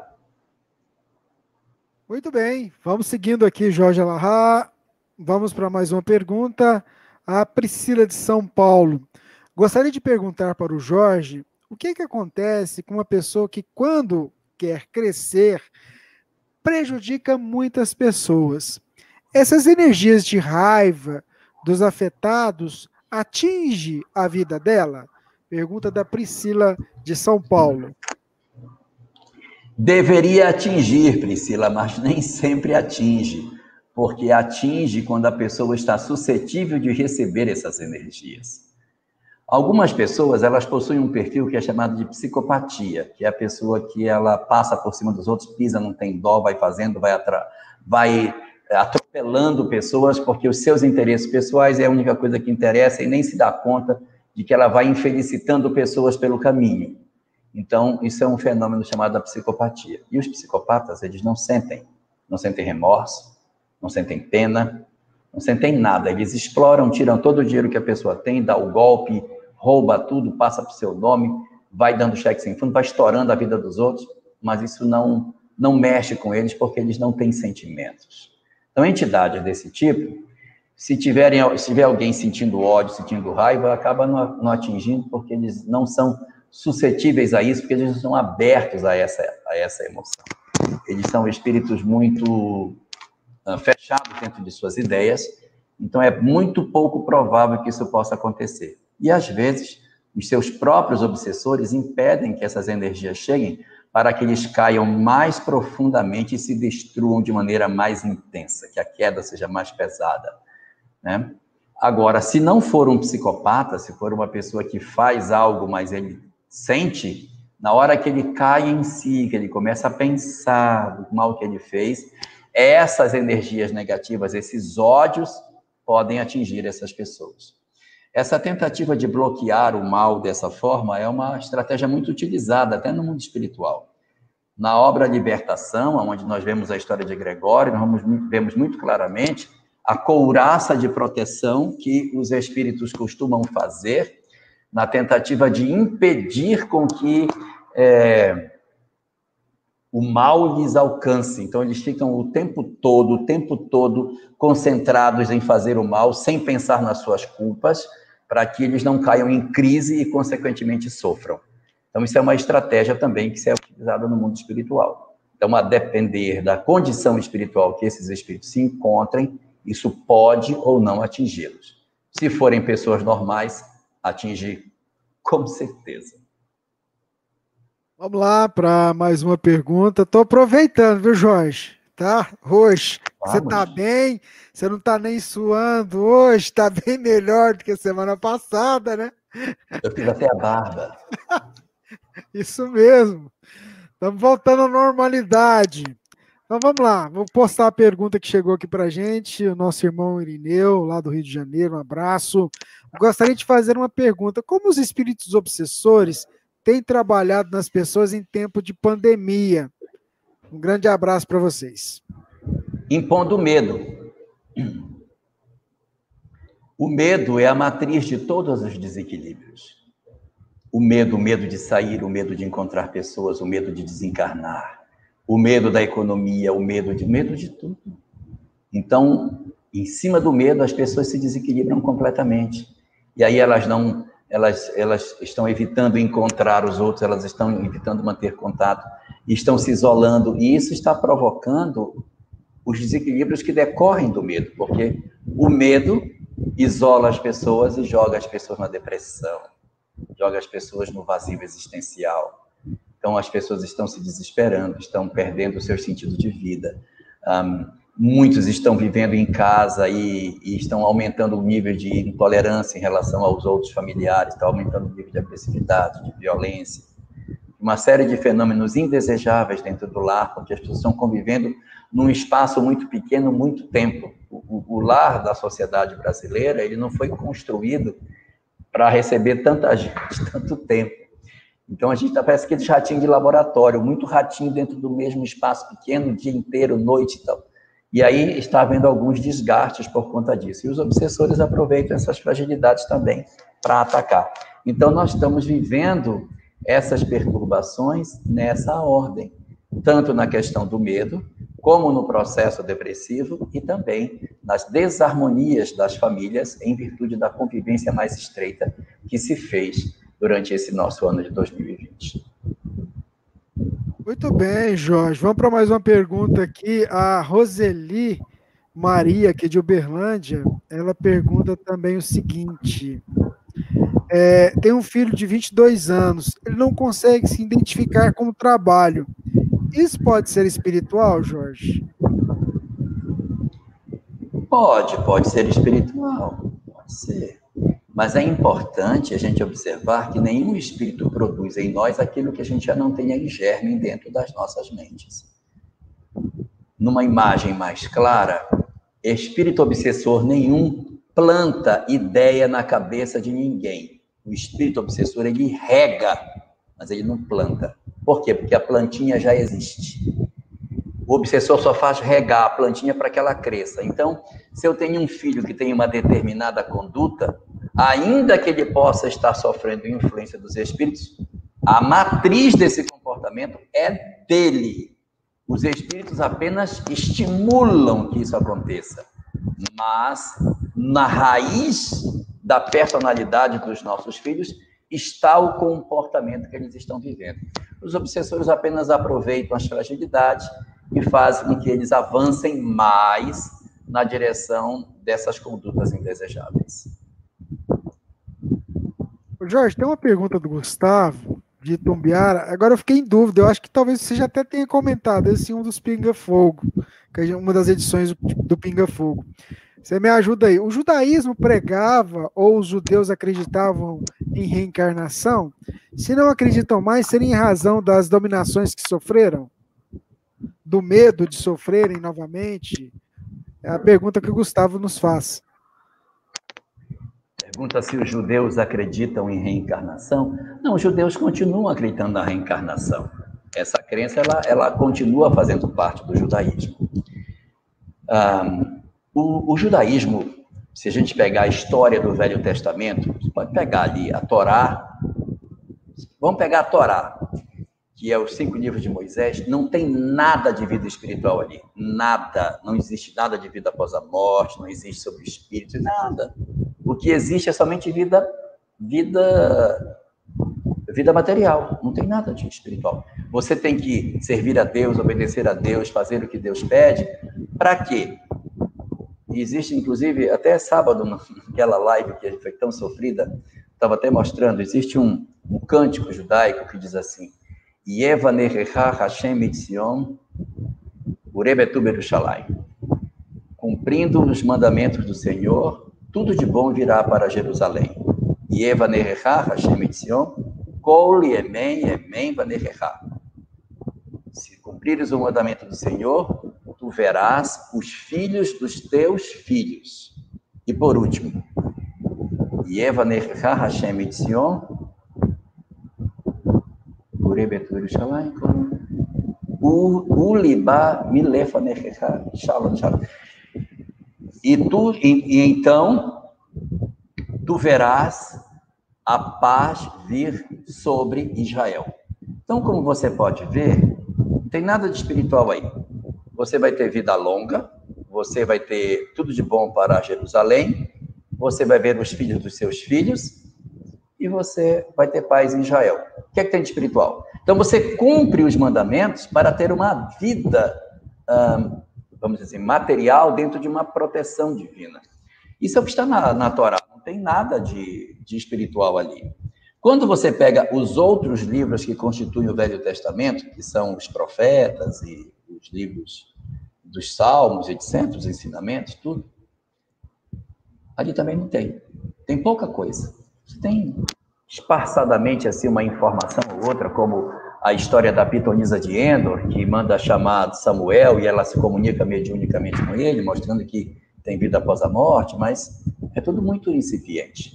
Não existe isso de maneira muito clara. Então, o judaísmo, se for pegar pelo texto que está colocado dentro da, da, do Tanar, que é o Velho Testamento, o Tanar, você tem muito pouca informação sobre a vida espiritual. E onde está o conhecimento da vida espiritual? Nas outras obras religiosas que não são o Tanar. Então, quando você pega o Pirkei Avot, uh, você pega Sefer Yetzirah, você pega o Talmud, Gemara, Mishnah, uh, Midrash, Halachá, todos esses livros que, que, que têm a ver com isso, aí você vai ter muita informação espiritual. E dentro dessas obras você tem uma especial chamada Zohar, que é o livro do esplendor, que é a base da Cabala, que é a interpretação simbólica do conhecimento judaico. Ali você vai encontrar tudo sobre o mundo espiritual, reencarnação, mediunidade, lei de causa e efeito, e tudo que a gente tem é, de informação em várias doutrinas, inclusive no Espiritismo, também está contido na Cabala. A Cabala judaica é muito, tem muitos princípios bem semelhantes com o Espiritismo. E na época da, da Idade Média, foi escrito um livro chamado uh, Sha'ar ha-Gyugulin, o Portal das Reencarnações, que estuda como que se dá a reencarnação, como é o fenômeno das encarnações. Então, existem muitas obras hoje dentro do judaísmo que trabalham os conceitos da reencarnação de maneira já bem aprofundada. Para quem é espírita, não vale muito a pena conhecer, porque você vai pisar em terra já conhecida, não vai aprender muita coisa, porque você vai ver o que já sabe. Vai saber que tem vida após a morte, vai saber que a alma reencarna, vai saber que tem planejamento reencarnatório, vai saber que Deus é único. Isso tudo nós já sabemos. Então, não adianta você ir atrás do que você já sabe. Vale para quem não é espírita, que tem resistência ao espiritismo, aí você diz, ah, vai estudar cabala, que é bom, porque aí a pessoa vai encontrar esse conhecimento por uma outra via. Mas quando você pergunta sobre a questão da reencarnação, isso acontece por esse caminho. Você pode encontrar algum judeu que não acredita em reencarnação? Pode. Mas se você encontrar um judeu que estuda judaísmo, todo que estuda judaísmo, todo, vai dizer para você: reencarnação é a grande lei. Nossa, gente, tem tanta pergunta aqui. Mas olha, aquilo que a gente se fala, o Pinga Fogo virou um programa semanal aqui da Web Rádio Fraternidade. Se a sua pergunta não for respondida hoje, semana que vem você apresenta a pergunta novamente, que a gente vai aos poucos tentando, pensando aqui, colocando no seu questionamento para que o Jorge possa discorrer, trazer esclarecimento. A gente vai colocar uma última pergunta e aí depois o Jorge vai fazer aquela prece para a gente. A gente já tem uma hora e meia de transmissão. A nossa ouvinte, eu vou postar aqui, é, Jorge, a Mari Van, Vânia de Oliveira. É, Jorge tem três filhas, uma com 42 anos, a do meio com 40 e a caçula de 35. A de 40 anos é minha amiga e as outras duas dizem não acreditarem em Deus e são as que ofendem ou que me ofendem profundamente com palavras. Ela, numa outra mensagem, ela disse isso mesmo, né? Que ela, a, a, essas outras filhas, a, às vezes, a maltratam com palavras. É uma questão de família, né, Jorge? Processo reencarnatório, né? Terminou aí? Terminou. Ela talvez queira saber a razão é, disso. É, né? isso, desculpa, é isso mesmo, perdão, é isso mesmo. Olha, Marivânia, nós não podemos nos remeter ao passado enquanto não esgotarmos as causas do presente. Jorge, é porque está aqui, aí está no outro computador aqui, ela fala assim, olha, é... fui boa, filho, por que, que isso acontece? Ah, por que, que isso acontece? Veja, Marivânia, nós não podemos nos remeter ao passado enquanto nós não esgotarmos as causas do presente, sob pena de nós sermos fanáticos. Então a gente precisa saber primeiro se existe alguma causa no hoje que justifique a conduta da sua filha mais velha e da sua caçula, para que elas sejam assim. Geralmente o pessoal fala que filho do meio é o filho mais difícil e tal, né? Ele fica no meio do caçula e do mais velho. No seu caso, a sua filha do meio foi a filha mais próxima. Mas é, o importante aí é a gente, primeiramente, analisar se nesta encarnação, se na infância delas, juventude delas, não aconteceu algo que tenha provocado esse afastamento, esse distanciamento. Porque senão a gente pode correr a conta de tornarmos fanáticos, porque não vamos justificar o passado quando tem causas na atual existência. Então a gente precisa primeiro mergulhar na atual existência, investigar as causas que a gente possa ter no hoje, para que a gente consiga dizer, olha, não temos aqui no presente nada que justifique isso. Mas às vezes, por exemplo, a gente viveu uma experiência de separação conjugal, as, essas crianças é, sofreram com a separação, ficaram ao lado do pai, mas em função das circunstâncias da sociedade brasileira, foram criadas pela mãe, mas queriam ter ido com o pai, a mãe não deixou, a mãe pode ter feito é, alienação parental, ou seja, isolou o pai, não deixou o pai se aproximar, e as filhas magoadas reagem a esse processo de mágoa, é, não porque não acredita em Deus, mas para fazer uma negação. A mamãe acredita, pois então eu não vou acreditar, exatamente para poder irritar, para poder me contrapor, para não aceitar as propostas de vida que ela tem. Então a gente primeiro precisa fazer uma análise para saber se nós não contribuímos para que isso tenha acontecido. Se não houver nenhuma causa que justifique isso, aí sim nós podemos trazer o passado para a mesa para interpretarmos que possíveis causas do ontem estejam justificando os comportamentos do hoje. Mas o mais importante, Marivânia, não é saber se é do passado ou se é do presente, porque isso não resolve nada. Se isso fosse tão importante, Jesus tinha se concentrado em falar só sobre reencarnação. Ele não falou. Falou de quê? Ele falou daquilo que era mais importante que saber que reencarnação existe, que é o amor. O antídoto para o problema do lar não é saber se é do ontem ou é do hoje. O antídoto é amar. O antídoto é fazer o esforço de aproximação. É certo que suas filhas estão muito adultas, 42, 35, já é uma idade difícil para você conseguir de certa maneira, é, reconstruir algumas relações que já estejam muito esgarçadas. Mas o esforço tem que ser o de tentar, pelo menos, retirar a agressividade, tentar fazer reuniões familiares mais fáceis, é, promover um processo de aproximação progressiva, no que der para fazer, para que a gente não saia da vida com muitas feridas, porque a gente não sabe quanto tempo mais a gente tem.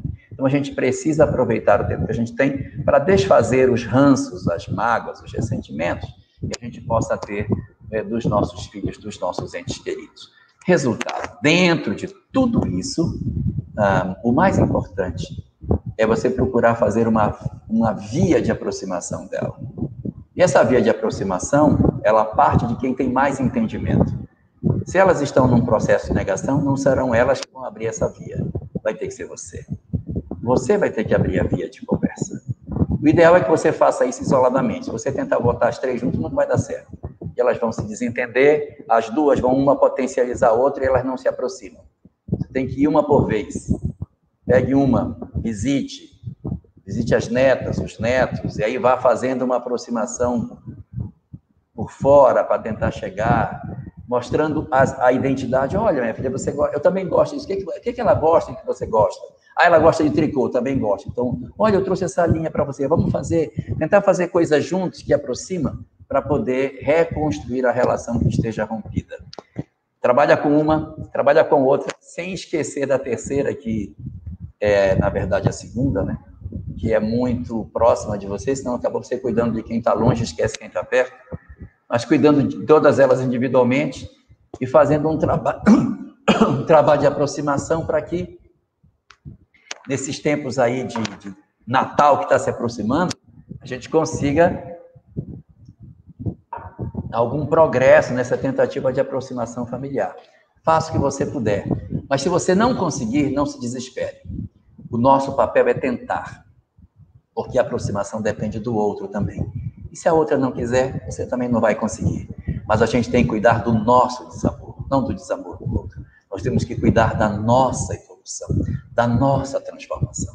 Se o outro vem conosco, ótimo. Mas se ele não vem, não desistamos de nós próprios.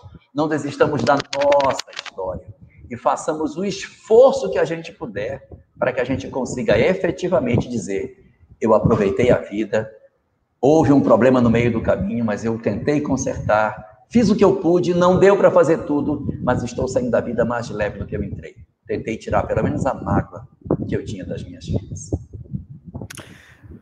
Muito bem, a gente está chegando ao final do Pinga Fogo, edição número 26, esta segunda-feira, dia 12 de outubro de 2020. A gente vai para aquelas considerações finais que o Jorge normalmente faz, e também a nossa prece final. Eu queria te convidar para que mentalizasse durante a prece o alto, porque eu tenho certeza que essa equipe espiritual que nos assiste vai te envolver, vai te fortalecer para seguir adiante. Jorge, você, meu amigo. Acho que os nossos temas de hoje voltaram muito para a família. Falamos muito de família no dia de hoje. E acho que esse é um tema que, de certa maneira, mexe muito com todos nós, porque é o tema mais nevrálgico que nós temos para trabalhar que é essa relação mais estreita com esse grupo que Deus nos concedeu para o nosso trabalho. Então a gente precisa considerar a importância que isso tem para a nossa evolução. Sob pena de nós acharmos que nós somos vitoriosos na Terra quando a gente consegue títulos, quando a gente consegue dinheiro, posição, mas a gente não conseguiu efetivamente fazer o processo de amar e de se aproximar daqueles que Deus nos concedeu para dividir o lar. A gente precisa fazer o esforço. Se a gente não consegue, a gente não deve se desesperar, porque depende do outro. Mas não pode desistir de nós, porque senão amanhã somos nós que vamos nos sentir mal pelas oportunidades que a vida nos concedeu e nós simplesmente não aproveitamos as lições que a vida nos concedeu. Então, que a gente pense na reconceituação, na ressignificação que o Espiritismo nos apresenta sobre o que seja família e descubra a grandiosidade dessa instituição para a libertação das nossas almas de maneira definitiva. Eu não quero deixar ninguém preocupado com o que eu vou dizer, mas os espíritos têm uma tendência muito grande de renascer dentro dos mesmos grupos familiares. Então, a base da nossa família é essa que a gente está tendo aí. Então, na nossa próxima existência, boa parte desse pessoal que está conosco vai estar de novo, se for seguir essa lógica. Então, se isso é verdadeiro, façamos um esforço para viver bem com esse povo. Porque se eles vão estar em boa parte numa próxima existência, se a gente resolver de maneira razoável hoje alguma coisa, amanhã vai ser mais fácil. Mas se eu não resolver hoje, eu vou ter famílias problemáticas de novo amanhã. E as pessoas que eu odeio vão se juntar a esse grupo, vai ficar pior ainda. Então, usemos de inteligência e de sabedoria. Aproveitemos o conhecimento espírita e saldemos as nossas dívidas. Não criemos novas, novos problemas para as nossas vidas, mas aproveitemos a hora boa que a gente tem para solucionar boa parte dos dramas que a gente possui. E esses dramas não são de mim para com o outro, é o drama dentro de mim, é como eu vejo o outro, porque é isso que me liberta. Porque o um com o outro depende do outro, mas eu comigo mesmo depende só de mim. Então, tirar a mágoa, tirar o ódio, o ressentimento, buscar o outro, é muito importante para que a gente esteja bem e em paz conosco mesmo. Vamos orar? Vamos orar então. Vamos fazer a nossa prece.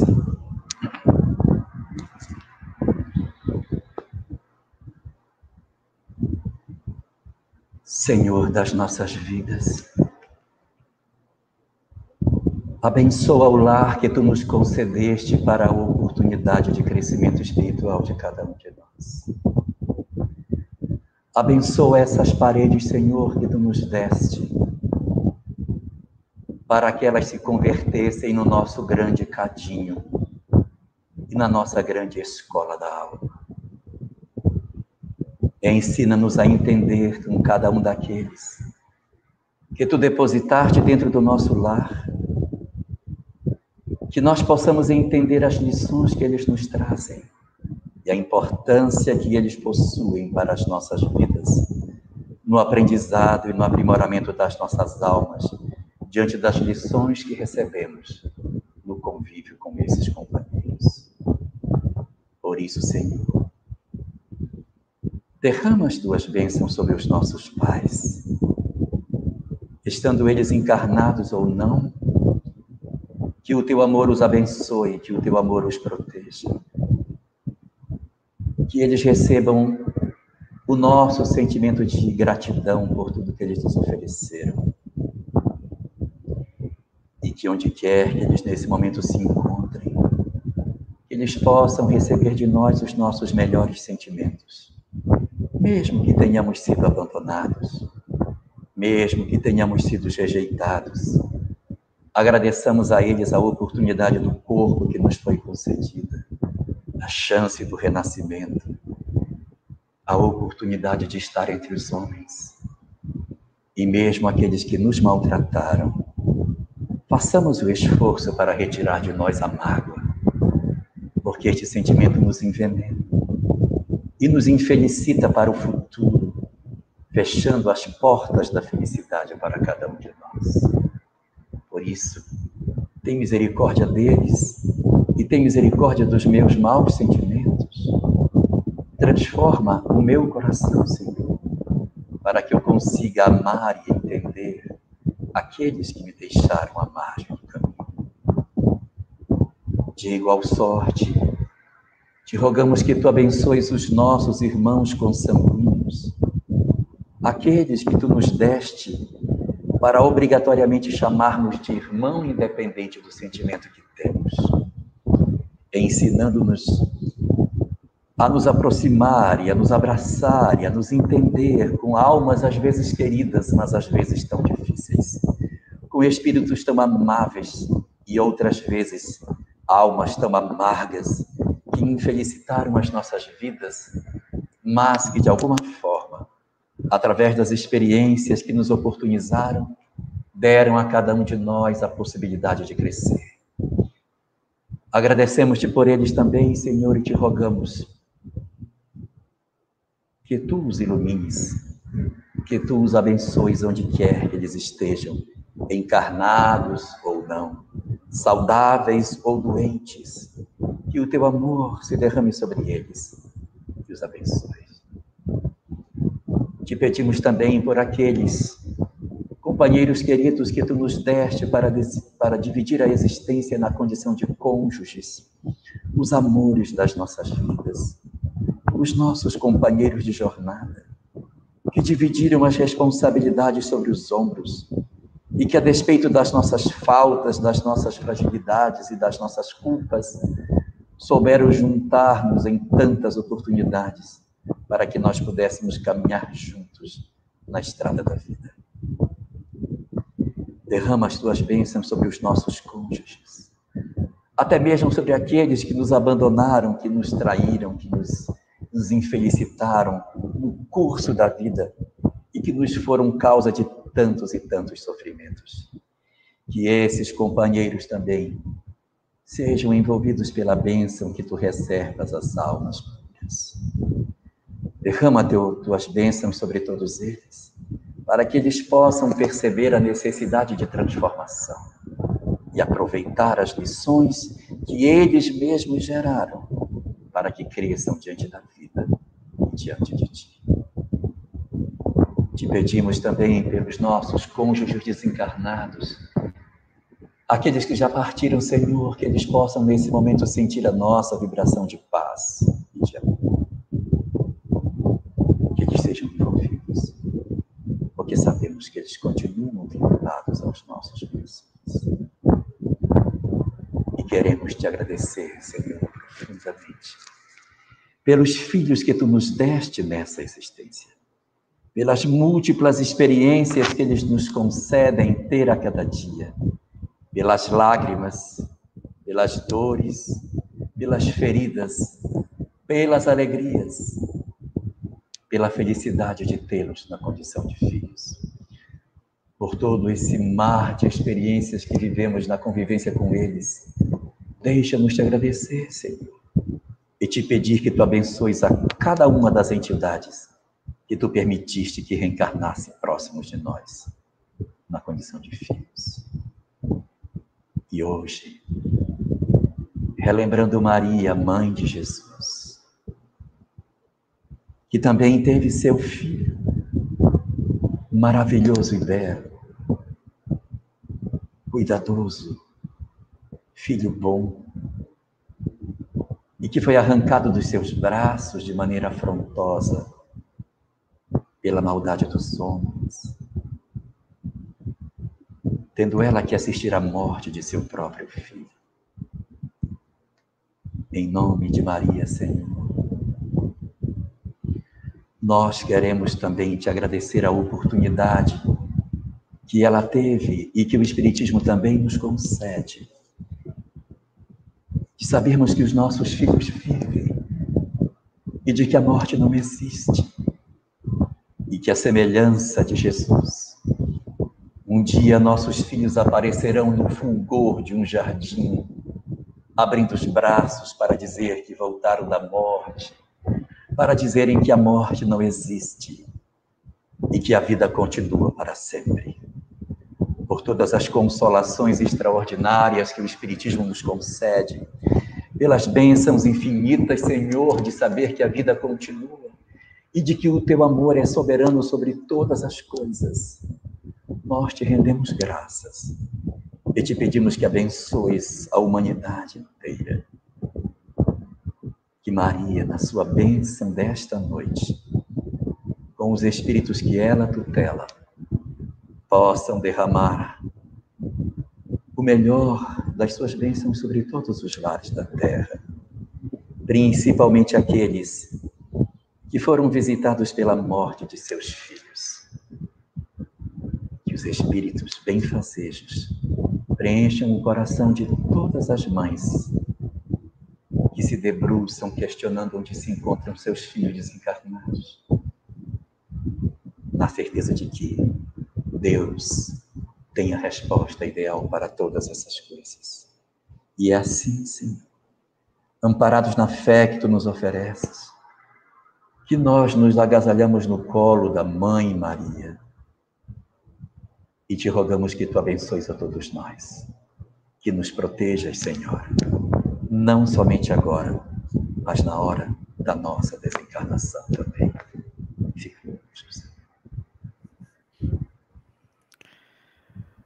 Muito bem. A nossa gratidão a todos que estiveram conosco aqui pelos canais das redes sociais, da Web Rádio Fraternidade, os amigos da FEB TV, da RAI TV, da TV7, da TV Secal, Web Rádio Amigo Espiritual, o Espiritismo.net, os amigos que estão ouvindo a gente pela Web Rádio Fraternidade. Se Deus quiser, semana que vem a gente está de volta com mais Pinga Fogo, né, Jorge? Se Deus permitir. Isso mesmo. Tudo com a permissão dele. Gente, fica com Deus. Gratidão. Um abraço, Jorge. Fica com Deus. Gente, uma boa noite para todos. Muito obrigado pela presença de vocês. Até a próxima. Tamo, tamo juntos! Esteja sempre em contato com o bem. No site e no aplicativo da Web Rádio Fraternidade, você encontra orações diárias, palestras e estudos que te sintonizarão com os ensinos do Cristo. Para acessá-los, basta entrar no site www.radiofraternidade.com.br ou baixar o aplicativo da Rádio Fraternidade. Neles, você pode ouvir a rádio em tempo real ou acessar o nosso acervo, Web Rádio Fraternidade, a emissora do bem na internet.